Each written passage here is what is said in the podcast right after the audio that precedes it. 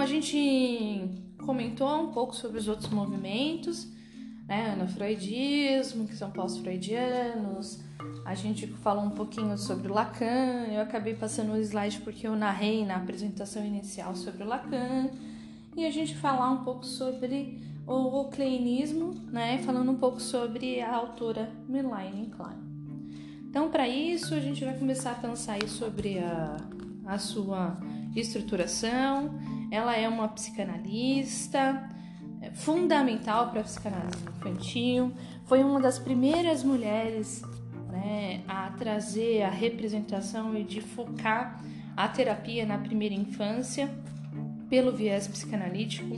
Lembrando que ela faz parte de um movimento histórico de que mulheres não tinham tantas narrativas e tanto acesso para a construção teórica. Então, ela, ela faz diversas rupturas.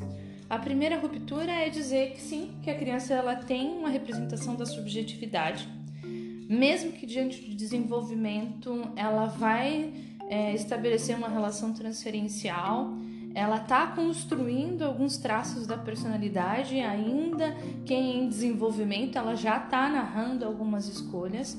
Ela é uma mulher, porque você consegue perceber, por exemplo, que até então, antes dessa aula, vocês tiveram diversos teóricos do sexo masculino. Então, ela já faz uma outra representação, uma outra ruptura. Né? Então, ela é realmente relevante não só pela figura do feminino, né? Ana Freud também traz essa representação como filha de Freud, mas ela faz essa ruptura e ela faz uma ruptura dentro da sua própria história, dentro da sua própria narrativa, que a gente vai narrar um pouco sobre isso aqui, e ela vai trazer aí a possibilidade de terapia na primeira infância pelo viés psicanalítico. Ela reconheceu inteiramente a contribuição da teoria de Freudiana ela se conecta aí de alguma forma ao conceito de pulsão de vida, de pulsão de morte e das representações subjetivas no, tá narrada por Freud, mas se foca no tratamento com crianças. É, aí ela nasce em, 19, em 1882, no dia 30 de março, em Viena, onde ela passou a infância numa, com uma família que tinha alguns conceitos e representação judia, religiosa judia. É, embora ela vivesse modestamente, ela tinha uma família bastante intelectualizada, que tinha bastante é, leitura, então ela tinha repercussões de acesso à literatura, acesso a conhecimento de mundo. Ela ficou noiva muito nova, aos 17 anos, de um jovem engenheiro químico, o Arthur Klein, que aí ela herda né, o nome Klein de Melanie Klein, né, aí ela vai trazer e ela casa-se com ele. No ano seguinte do seu casamento, seu pai é, faleceu, né?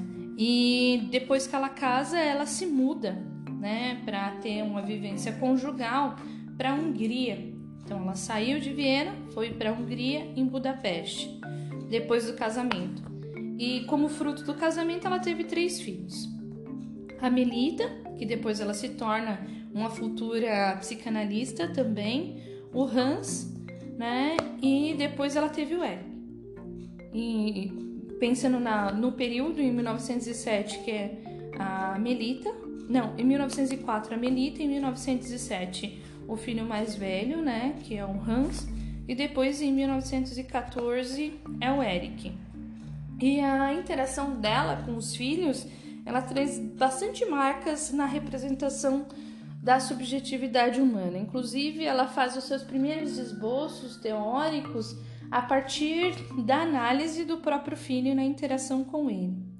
É, Melanie Klein passou anos difíceis, de 1907 até 1914, é, em decorrência de diversas depressões, então ela fez inúmeras viagens para fazer seus tratamentos, né? Então você percebe que ela também traz aí uma ruptura da sua condição subjetiva e de sofrimento é, depois de 1914, porque você percebe que a narrativa que ela vai trazendo da teoria vai se dar depois desse tratamento, né?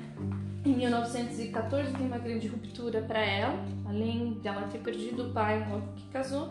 Em 1914 faleceu a mãe, que ajudava muito ela, principalmente no período em que ela ficou viajando em tratamento, nos cuidados da casa, nos cuidados com a criança, com os filhos dela.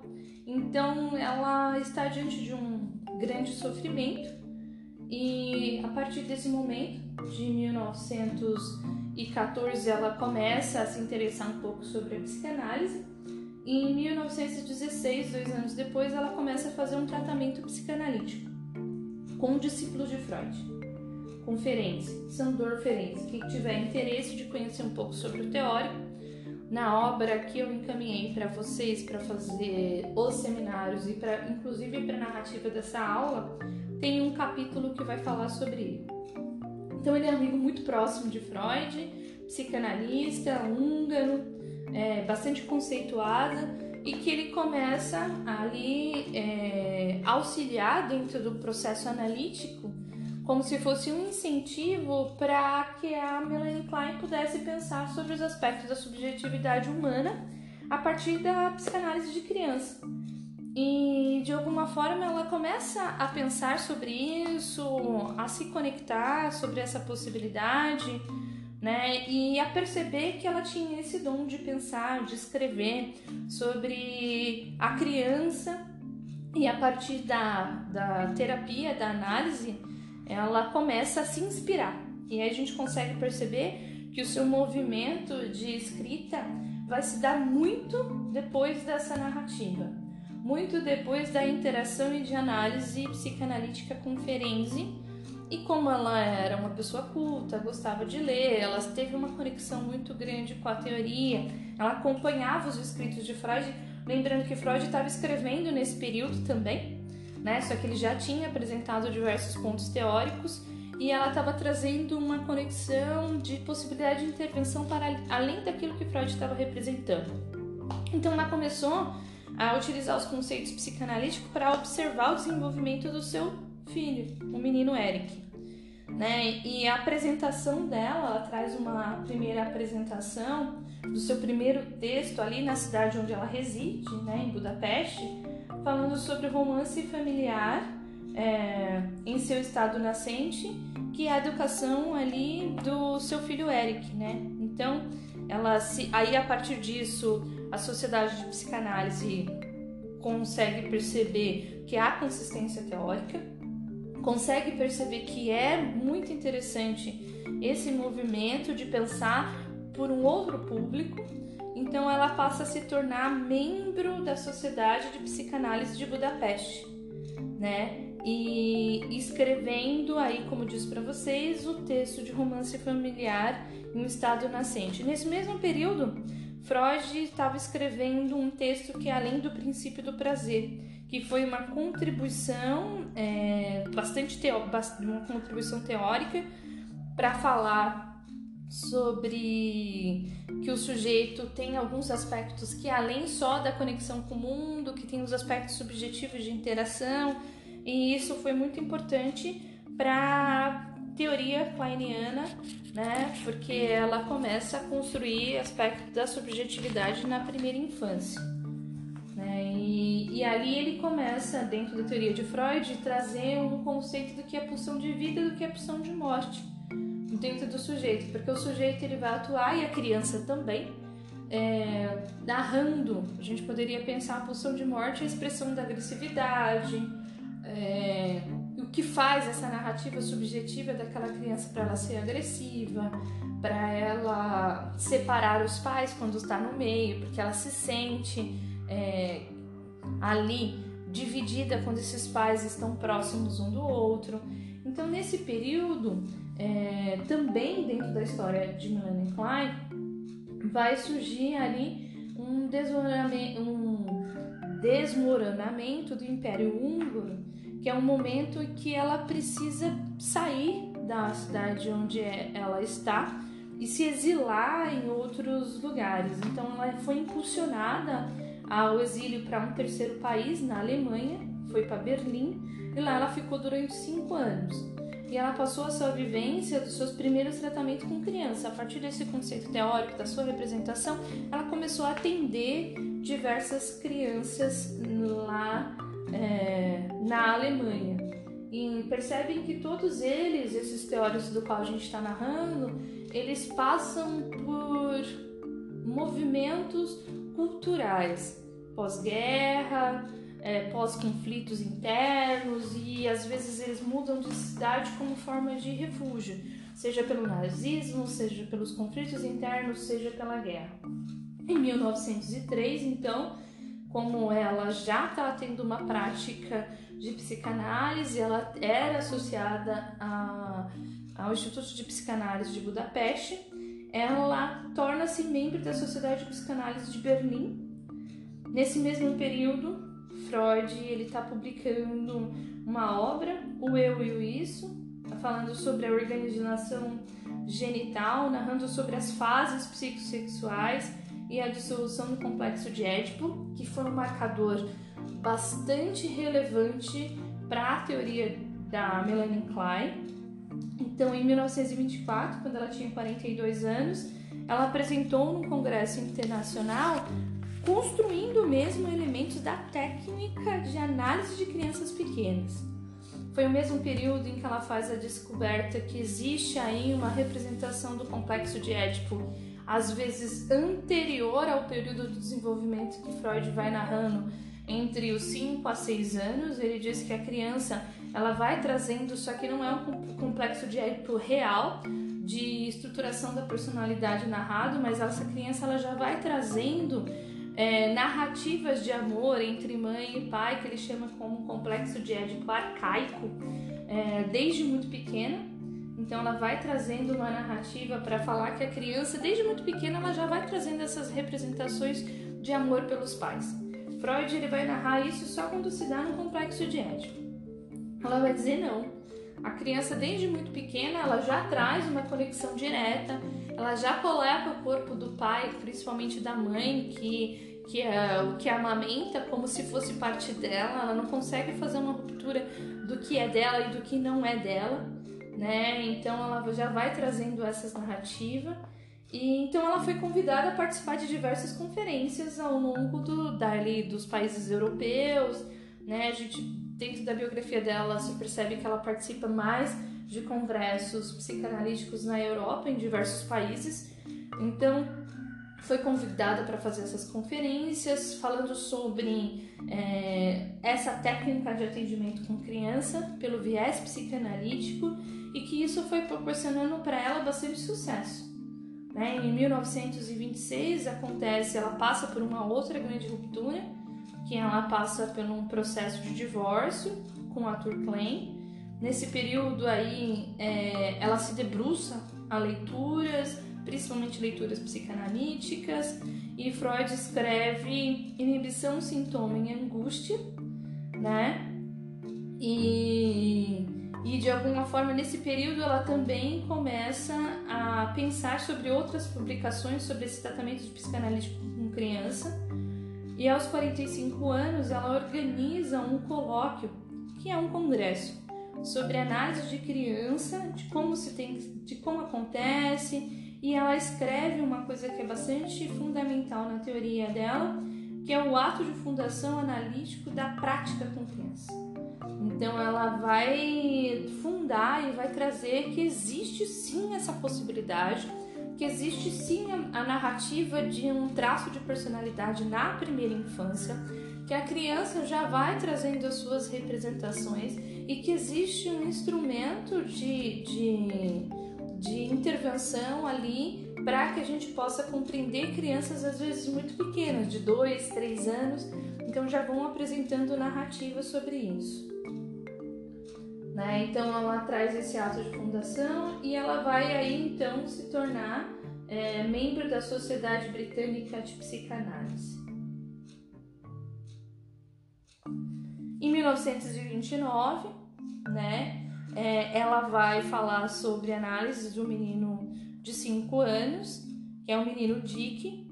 Ela vai falar, por exemplo, da importância do desenvolvimento simbólico e da tentativa de narrativa de um eu, de uma criança. É, Freud, nesse mesmo período, ele vai falar lá sobre a narrativa do mal-estar na cultura, tá? Que em 1929 ele também publica. E nesse mesmo período, é, a Melanie Klein vai falar sobre a importância do símbolo e da representação simbólica na, na demonstração da importância do desenvolvimento do eu, da subjetividade da criança. Em 1932, Klein ela vai escrever as suas primeiras análises didáticas de psicanálise da criança, né? E aí, durante a vida dela, por 34 anos de vida, ela vai complementando os aspectos da psicanálise a, associado a essa técnica de atendimento, né? E por muito tempo ela vai construindo sobre diversas intervenções desse público específico e de narrativa não só da personalidade, como narrativa de técnicas de atendimento focado na primeira infância. É, em 1936, ela faz uma conferência falando sobre a repercussão subjetiva e simbólica que vai ser instaurada na criança no momento do desmame, no momento em que a mãe é, oferece ou introduz outro tipo de alimento e não mais parte de do seu corpo, né, que ela empresta o corpo como narrativa para trazer o alimento para a criança, e ela já vai narrar que a criança já vai trazendo alguns aspectos subjetivos, já vai trazendo o seu movimento de raiva, ela já vai narrando a sua expressão, que é o que Freud coloca como pulsão de morte, porque a mãe já vai tirar aquele objeto que ela gostava tanto e que ela entendia como se fosse parte dela. Porque como ela é muito pequena, ela ainda não faz a distinção entre a mãe e entre é, ela mesma. Então ela não consegue, ela entende que o corpo da mãe é parte dela. Né? Então a criança, quando está diante do processo de desmame, para ela isso é uma grande ruptura. É como se houvesse a primeira é, grande expressão entre esse sentimento daquilo que pertence e daquilo que não está sendo oferecido para ela e que faz parte dentro da narrativa. Né? Quem, quem tem a experiência de amamentar e ter o filho sabe o quanto o período de desmame é um período difícil, porque a criança vai trazendo as narrativas. Algumas crianças por si só, ela já vai é, já trazendo satisfação na ingestão de outro tipo de alimento, então ela vai sentindo menos necessidades da mama mas para algumas crianças não, ela traz uma conexão tão grande com a representação de ser amamentada, de estar no colo, porque não é só o ato de amamentar e de inserir o alimento, mas é o contato daquele corpo com aquela criança naquela interação. Né? Mais para frente, François Doutor vai falar isso como uma relação de espelho, né? que a criança ela não consegue fazer a ruptura de um do eu e do outro ainda dentro desse período. Mas a gente vai entender um pouco mais depois com porque é uma teoria mais contemporânea com o François Dolto na França. Né? Então, aí em 1936, ela faz essa conferência sobre o desmame. Na sequência, em 1937, ela vai falar sobre o amor, ódio e reparação na primeira infância. Que ela está dando desdobro da criança que ama a mãe, mas que ela também odeia essa mãe é, ela sente raiva porque essa mãe vai ter interação com outras pessoas. Essa mãe não é só dela, essa mãe ela é do espaço em qual ela está inserida, ela também é do pai. Se ela tiver, se essa criança tiver irmãos, ela também é do irmão. Então ela já vai trazendo essas representações em 1937. É, eu já abro para pergunta. Eu gostaria de. Mas anota, Anne, que você levantou a mão. É, anota essa pergunta porque ela pode ser relevante. Eu gostaria de dar sequência, porque como o nosso tempo está um pouco restrito, logo eu vou abrir para perguntas. Mas você pode anotar e aguardar um pouco? Você se incomoda, Anne? Para que eu continue, senão. Tá, e aí a gente abre já no. Tá, o que, que você ficou perdida que eu posso solucionar? Então a gente começa a pensar aí que em 1937 ela vai falar sobre essa relação, principalmente com a interação com essa mãe, de amor, de ódio e de reparação, de, de, possibilidade. Então, ela vai utilizando a interação dessa criança com o mundo e os mecanismos de defesa que ela vai associando, né? É, e aí a gente consegue perceber, por exemplo, que em 1939, logo na sequência, tem Segunda Guerra Mundial e no mesmo ano tem o falecimento de Freud, né, em 23 de setembro.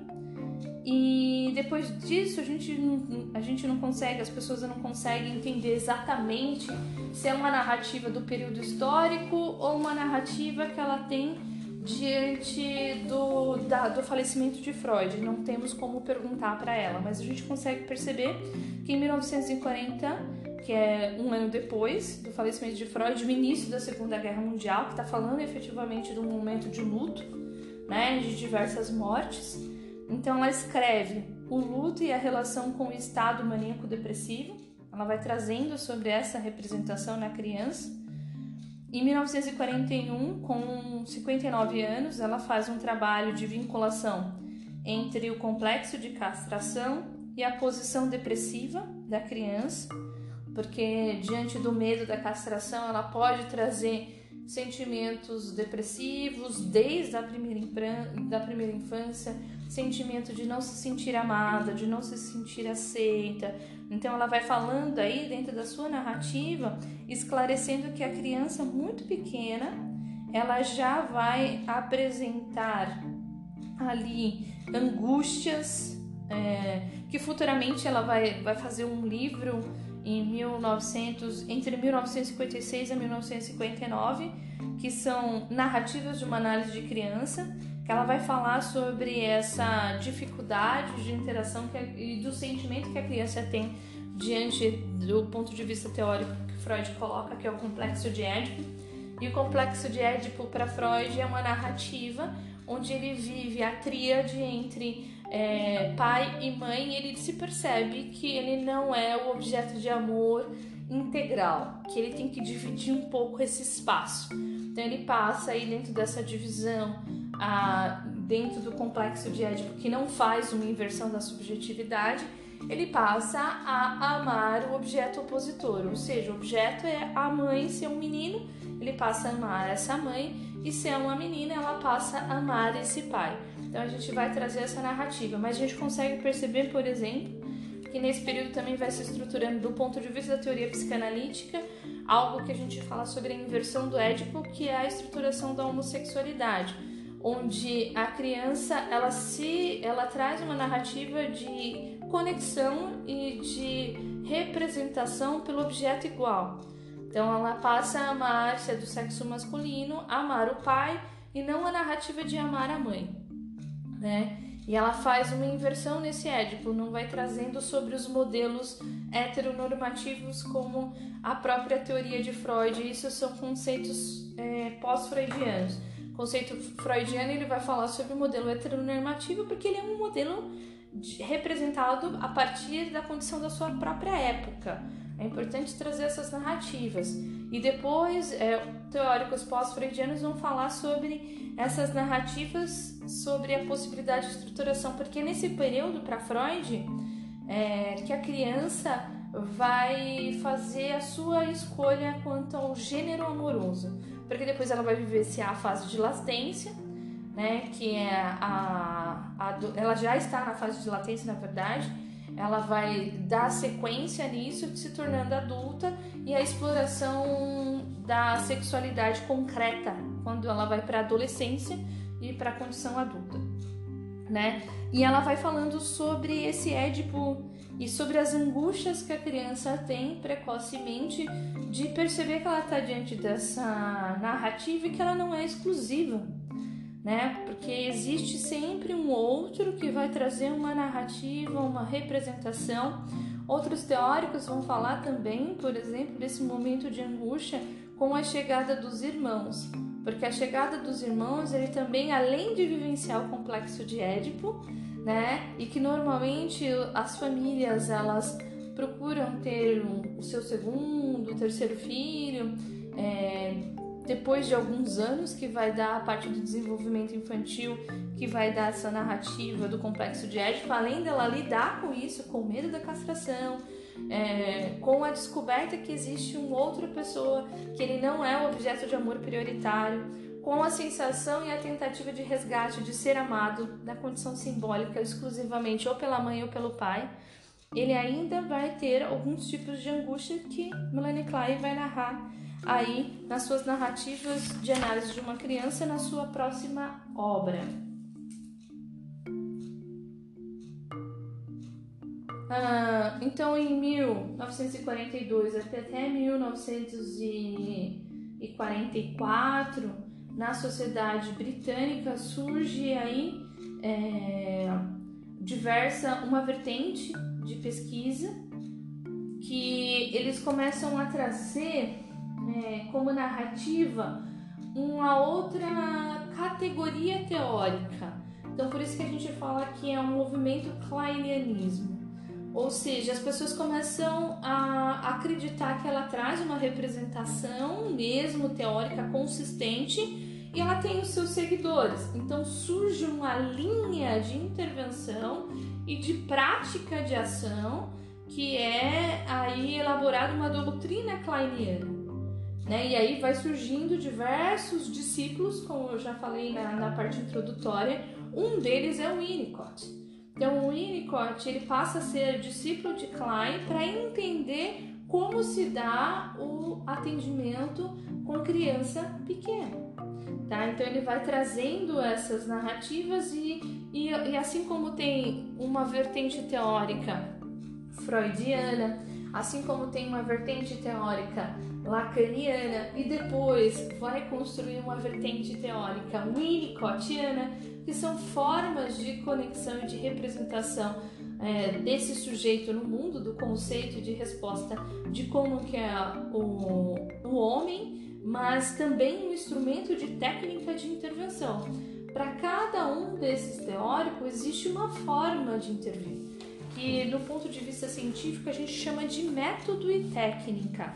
O método é a forma que você vai atuar. Na psicanálise a gente utiliza o método de associação livre. Técnicas, a gente vai falar, descobrir os, os elementos que estão associados à pulsão de vida, à pulsão de morte, a mecanismos de defesa e a representação dos aspectos do desenvolvimento humano, das fases psicossexuais e aqui na teoria kleiniana ela vai trazendo as suas representações para entender a subjetividade da criança antes mesmo dela se tornar adulta. Né? Então a gente vê que em 1900, entre 1942 até 1944 é, vai surgindo essa doutrina, essa representação e várias pessoas vão em busca de conhecimento e participa, não, deixa eu entender dessa teoria, eu, e, e vamos trazer essa representação. E em 1944, ela escreve falando de um público bem mais primitivo, no sentido do desenvolvimento humano ela vai falar sobre a vida emocional de um bebê. Então ela faz uma ruptura tão grande para falar sobre as emoções e a narrativa que cada vez mais ela vai trazendo para as crianças menores.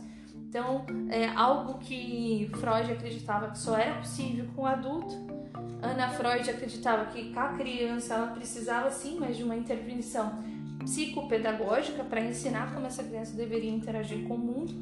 É, e a Melanie Klein não, diz não, ela já traz uma vida emocional, ela já traz uma narrativa e cada vez mais ela vai trazendo uma narrativa para crianças bem menores.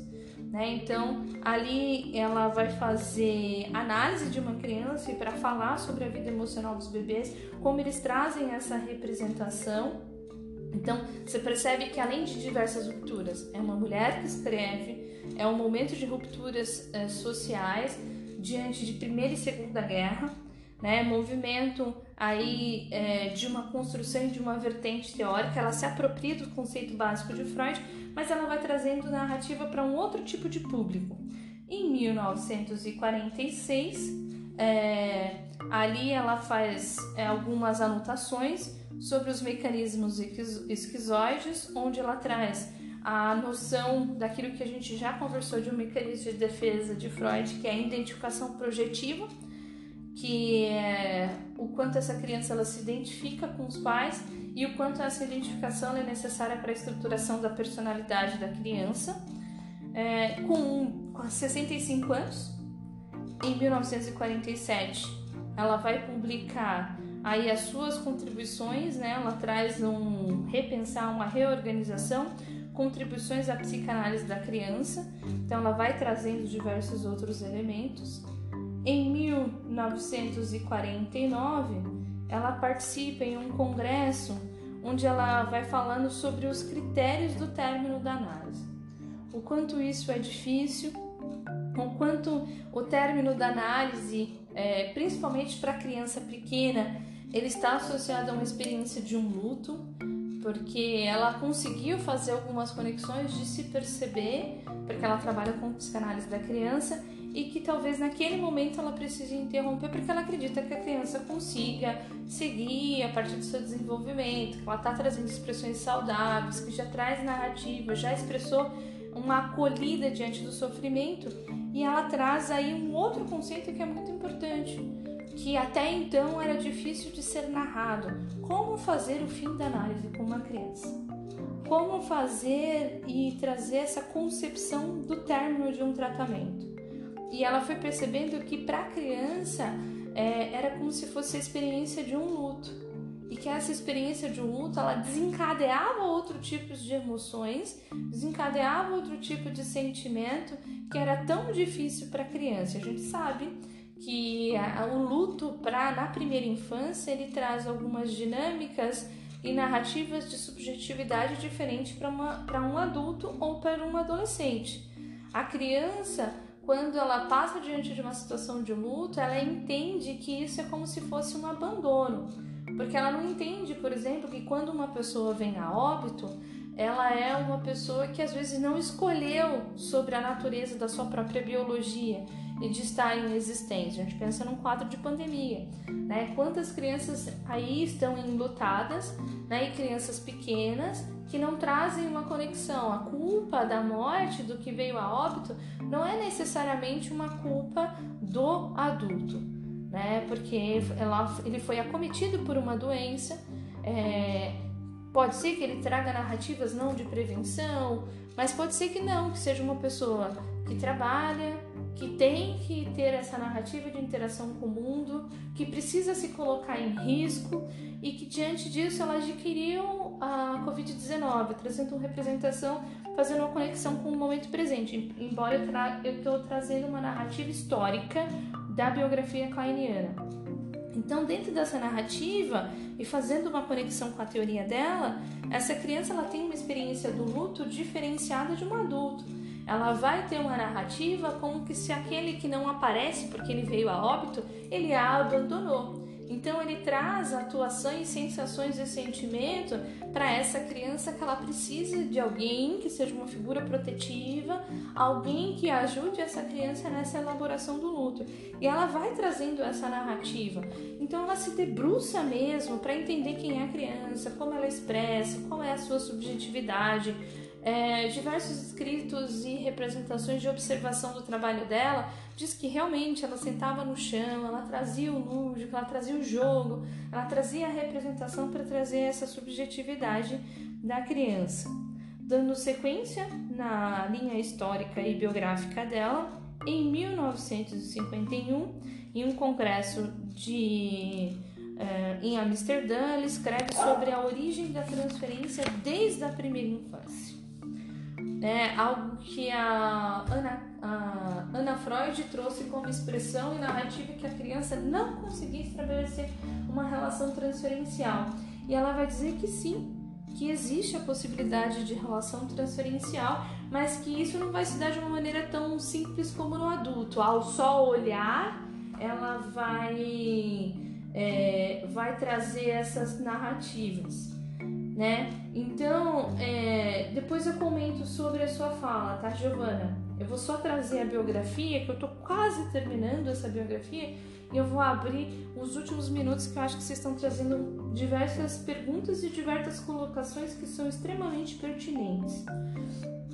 Então, em 1953, em um congresso em Londres, ela vai falar sobre a psicologia da esquizofrenia e da relação da identificação, que é um mecanismo de defesa de identificação positiva e tão necessário para a estruturação da personalidade da criança quando ela se identifica com os pais, como a gente fez uma narrativa de mecanismos de defesa na aula de Freud, quando a gente vai falar sobre a metapsicologia.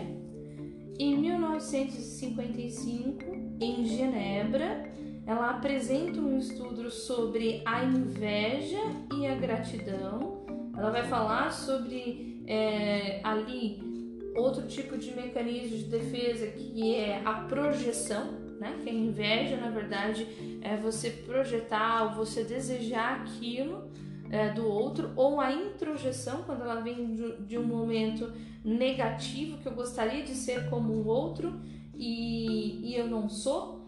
E aí, falando sobre a necessidade de sensação de gratidão pela essa identificação, no sentido de, de mostrar aí a técnica de psicanalítica para a narrativa e ressignificação desse sentimento de inveja quando ela ressignifica, ela vai proporcionar um movimento e uma sensação de gratidão por aquela conexão que ela teve com o mundo e com o outro.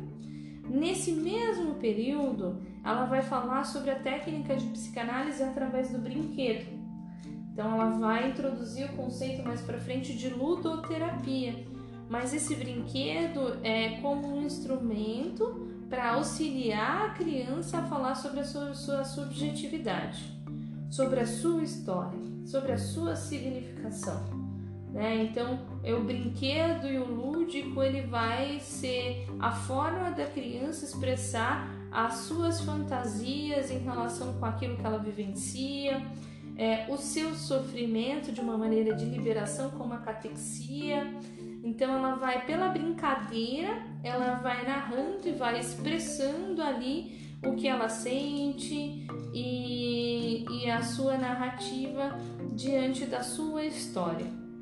Em 1959, ela vai escrever um outro livro, que é As Raízes Infantis é, do Mundo Adulto. É, é um e o sentimento de solidão. Então ela vai falar o quanto essa criança, ela a partir do mecanismo de identificação, de projeção, também e de introjeção, o quanto muitas dessas marcas da criança ela vai sendo narrada ali desse adulto, ela vai sendo narrada no cotidiano da criança. Essa criança ela vai introjetando esse modelo, essa forma de interação, ela vai introjetando esse seu sentimento, ela vai narrando se ela se sente protegida, se ela se sente sozinha, se ela, como ela se sente desde a primeira infância, tanto é que ela coloca as raízes infantis. Né? Então ela vai falar sobre essas raízes infantis. Mais para frente, a gente vai ter diversos teóricos é, que vai falar sobre uma condição que a gente chama na psicanálise de geracionalidade.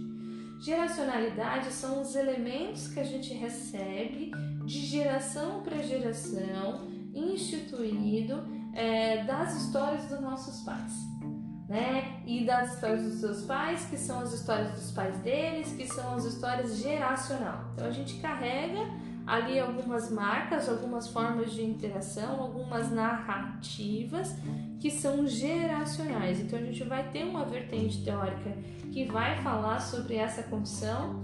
Aqui no Brasil a gente tem Terezinha Feres, a gente tem Olga Correia, que são autoras nacionais que vão trazer é, esses elementos adaptados para a cultura brasileira, falando sobre a geracionalidade. E dentro dessas raízes infantis da representação de um mundo adulto, a gente tem uma teórica, Isabel Cristina Gomes, que ela escreve que, a, que o sintoma da criança está na dinâmica dos pais. Né? Então, é uma professora da universidade, é professora titular da USP, e ela vai falar que muitas das repercussões na, no tratamento da criança ela vai trazer sobre esse mundo adulto. Então, os primeiros escritos sobre essa representação foi em 1959 com Melanie Klein. Já em 1960, é, em 1960 aí aos 72 anos, ela ela de alguma forma fica anêmica e ela tem um câncer no colo, né, um tumor no intestino grosso. E depois desse tratamento, depois dessa cirurgia, ela veio a óbito no dia 22 de setembro, né, e de 1960. E ela trouxe todas essas repercussões. Depois acharam alguns escritos que ela estava narrando é, em 1961, póstumo à sua morte. Aí sai, surge a narrativa da análise de crianças, que é o último livro, a última obra. Então a gente consegue perceber que a Klein ela rompe com a ideia de que a criança ela não tem um psiquismo. Para ela, o psiquismo está muito presente é, e a criança faz a transferência, sim, então ela vai trazendo diversos marcadores. Ela é uma teórica mulher que também traz uma outra ruptura.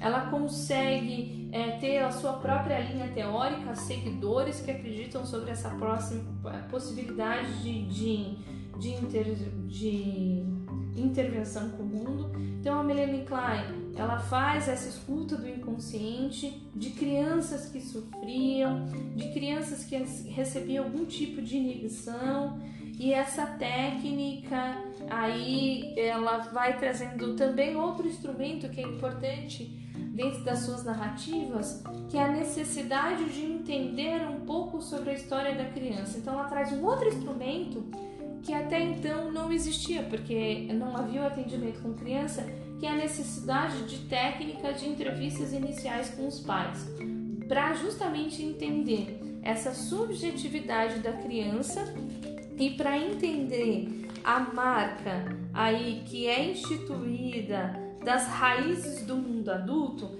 ela começa a introduzir que para entender essa criança, ela precisa entender quem esses pais, o que, que esses pais esperam, é, quais são é, os desejos que eles têm em relação à criança, todas essas narrativas, ela vai trazendo. Então você percebe que não é só uma necessidade de estruturação da personalidade na primeira infância, ela também está trazendo um instrumento inicial de narrativa, de análise para esse público.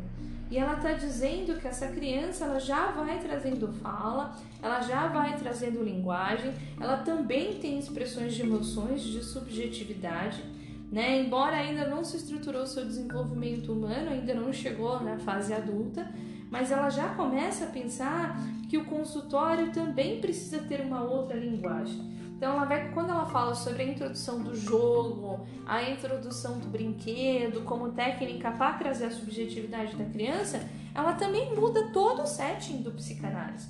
O psicanálise ela traz como setting inicial que o divã, né? Como representação desse sujeito trazer um eco de si próprio, quando ele vai trazer a narrativa de associação livre, ela muda esse setting. Ela diz não, esse setting aí ele precisa expressar uma outro tipo de linguagem, então vamos adaptar esse espaço, vamos trazer uma outra forma de atuação. Então ela vai trazendo essas narrativas que ela se associa sim, ela traz associação livre porque ela não induz né? Acho, ela traz, tem uma das críticas que ela vai fazendo, porque no mesmo período que Montessori é, vai construir sobre a condição da ludoterapia, ela fala que a diferença da ludoterapia aqui na análise é que o instrumento, o objeto, ele não é direcionado. A criança escolhe o brinquedo, a criança traz a narrativa e ela vai falar a sua própria linguagem e isso vai ser livre não vai ser direcionada. A Montessori, como ela está trabalhando com um processo de alfabetização e ela fala que ela usa a ludoterapia como uma, como uma possibilidade de uh, aprendizado, ela fala que isso não é o que ela coloca como ludoterapia. Ela fala que quando a gente induz a criança, a gente não permite que essa criança faça sua associação livre do seu sofrimento. Né? Então ela vai falando sobre outra narrativa e ela fala da necessidade não diretiva. Você vai deixar os instrumentos, vai deixar os brinquedos, vai deixar o livre, é, a, a livre associação dentro daquela experiência na forma que o inconsciente da criança vai sendo narrado. na forma que ela vai trazendo o objeto pelo brincar, assim que ela vai trazendo o seu cenário analítico, ela vai trazendo a sua função ali pelo sonhar, pelo imaginar, pela fantasia, né? E ela vai trazendo assim as suas representações do inconsciente. Então essa é a grande marca do olhar da Melanie Klein na personalidade. Ela vai dizer que a criança ela tem personalidade, que ela já vai trazendo suas relações transferenciais, ela já vai trazendo o seu sofrimento, as suas angústias desde bebê, né? E dentro dessa interação. Aí o Winnicott vai falar mais pra frente que a mãe é suficientemente boa, que é quem tem esse tipo de interação e quem possibilita melhor interação com essa criança, essa criança vai sofrer menos, vai trazer menos angústia ou vai lidar melhor com essa angústia que é tão natural diante do desenvolvimento humano, tá? Então acho que por hoje, como eu quero abrir para perguntas, a gente fala sobre isso, a gente vai continuar essa narrativa né, e essas expressões na próxima aula. Vocês me perguntaram sobre a referência bibliográfica, sobre esta aula e sobre o seminário. É o seu segundo livro que está aqui, nessas referências aqui. Para essa aula eu utilizei essas três referências, mas é o segundo livro: Introdução às obras de Freud, Referência, é, Grodeck, Klein, Winnicott, Doutor e Lacan. A gente vai falar sobre esse capítulo, Klein, Winnicott, Doutor e Lacan, nos seminários e nas nossas aulas. Então, essa é a, é a referência. Agora eu vou abrir para perguntas. Me traga as narrativas. Anne, como você falou primeiro, depois a gente vai seguir aqui a ordem do chat, que vai ser a Giovana, é, e a gente vai conversar um pouco sobre isso. E a Anne ainda complementa. Então, digam aí, é, Anne, traz a sua pergunta.